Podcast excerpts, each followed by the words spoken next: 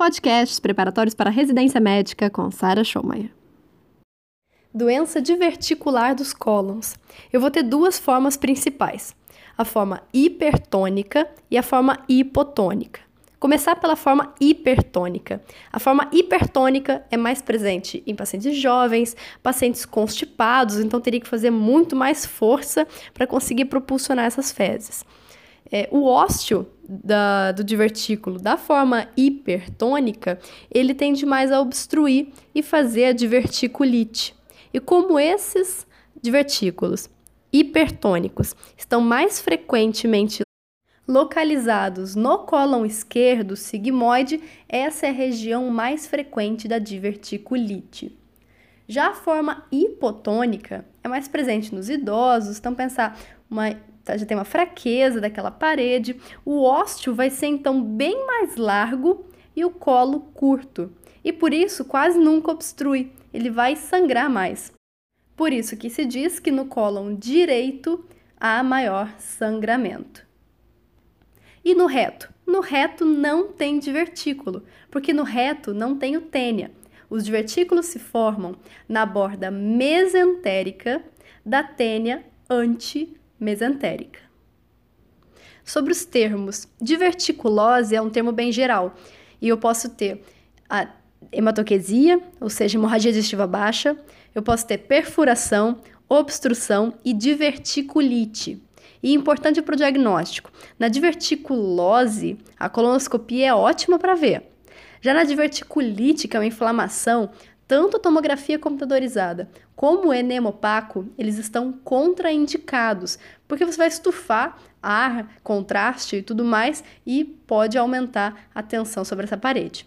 O melhor exame para fazer tanto diagnóstico como classificar pela classificação de Hinchen é a tomografia computadorizada.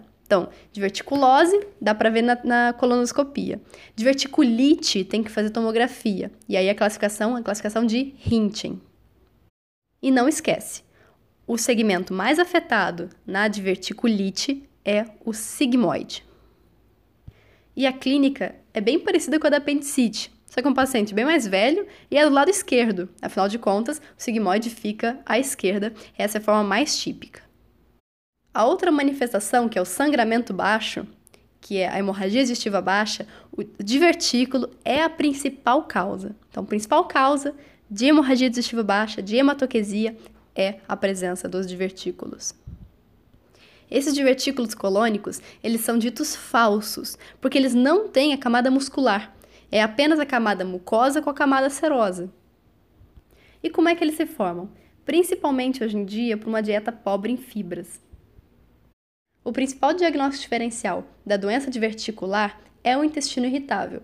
E a síndrome do intestino irritável tem os critérios, critérios de Roma 4. Tem dor abdominal, em média uma vez por semana nos últimos três meses, repetindo, dor uma vez por semana nos três meses associada a alguns fatores, no mínimo dois.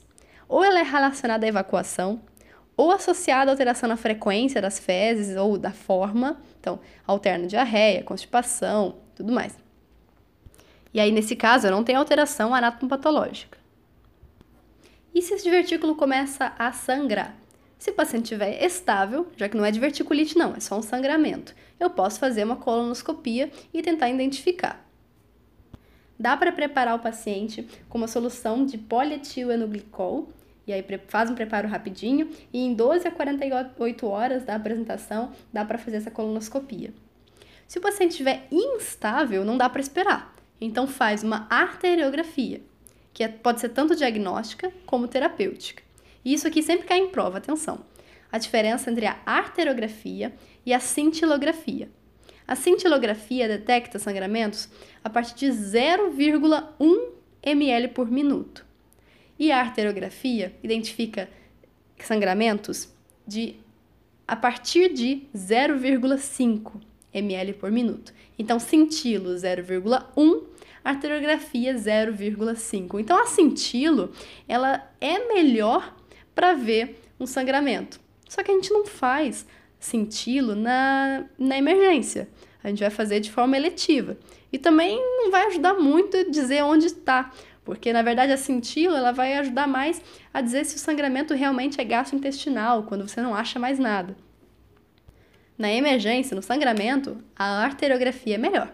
Eu vou ver onde está e eu posso tratar. Agora, não achou nada, continua a sangrar, então você vai fazer uma colectomia total. Você não sabe onde está, o paciente está instável, está piorando, tira o colo dele inteiro. Não precisa tirar o reto, porque o reto não tem divertículo. Então vai fazer uma anastomose ilho-retal. Sobre a diverticulite. Achava-se que aí tinha sementinha da comida que entupia, nada disso, não é para fazer o paciente restringir semente na dieta. E qual que é o diagnóstico da diverticulite? Tomografia computadorizada de abdômen. E aí eu vou usar a classificação de Hinchey. Classificação de Hinchey é H-I-N-C-H-E-Y. Então é com H e Y no final. Ela tem quatro classificações. A primeira, eu tenho o abscesso pericólico. A segunda, eu tenho o abscesso à distância. Isso significa que é na pelve, é no reto peritônio. Na Hinchey 3, eu já tenho uma peritonite purulenta. E na 4, peritonite fecal. Então, repetindo: 1. Um, abscesso pericólico no mesentério. 2. Abscesso à distância. 3. Peritonite purulenta. E 4. Peritonite fecal.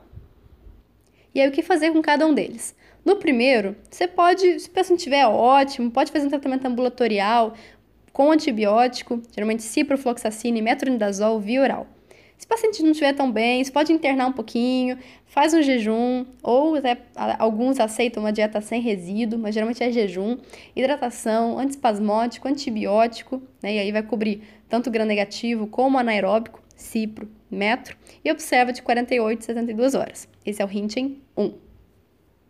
Se for Hinchen 2, eu já tenho um abscesso maiorzinho. Então, a partir de Hinchen 2, primeiro, eu tenho que internar esse paciente.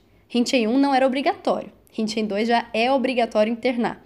E aí, como eu tenho abscesso, eu tenho que fazer drenagem. Essa drenagem preferencialmente vai ser por radiointervenção. Se não der certo, ou se não tiver, vai ser cirurgia. Se for Hinchen 3, aí eu tenho que fazer uma ressecção cirúrgica. Hinchen 3 já vai para cirurgia. Se o paciente estiver ótimo, não tem muita inflamação, pode fazer uma anastomose primária.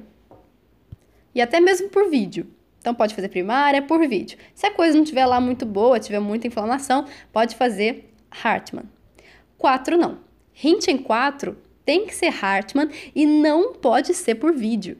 Tem que ser Hartmann por laparotomia. Principalmente se o paciente estiver instável, porque aí você faz um Hartmann rapidinho, que é fechamento do coto distal, então sepultamento retal, e uma colostomia proximal. Depois você pode refazer esse, esse trânsito. Faço colonoscopia? Faço, porque eu tenho que excluir a presença de uma neoplasia. Então, de 6 a 8 semanas depois disso, faz a colono para excluir câncer. O tratamento cirúrgico eletivo. Então, quando é que eu vou fazer? Quando tem paciente com um caso de diverticulite complicada, já dá para fazer. Ou se tiver duas hospitalizações já por diverticulite, dá para fazer. E em pacientes imunossuprimidos, já faz de primeira. Além disso, o que a diverticulite pode causar? Ela pode causar fístulas. E a fístula mais comum é para a bexiga, que é a fístula colovesical. O segundo lugar vai para a vagina. Um extra falando sobre divertículo de Meckel.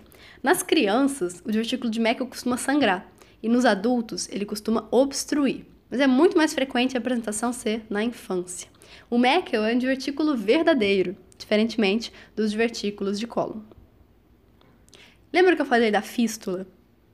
A fístula não é a complicação mais comum. A complicação mais comum é o abscesso pericólico, que é aquele do Hinchen 1.